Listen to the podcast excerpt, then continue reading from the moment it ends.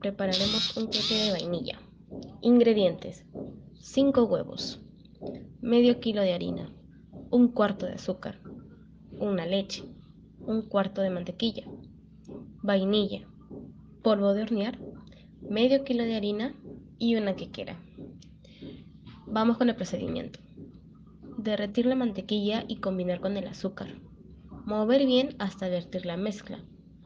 Luego viene echar huevo por huevo, cada uno. Después que echamos los huevos, incorporamos la leche, poco por poco, y también la harina, y combinamos y mezclamos, pero bien mezcladito.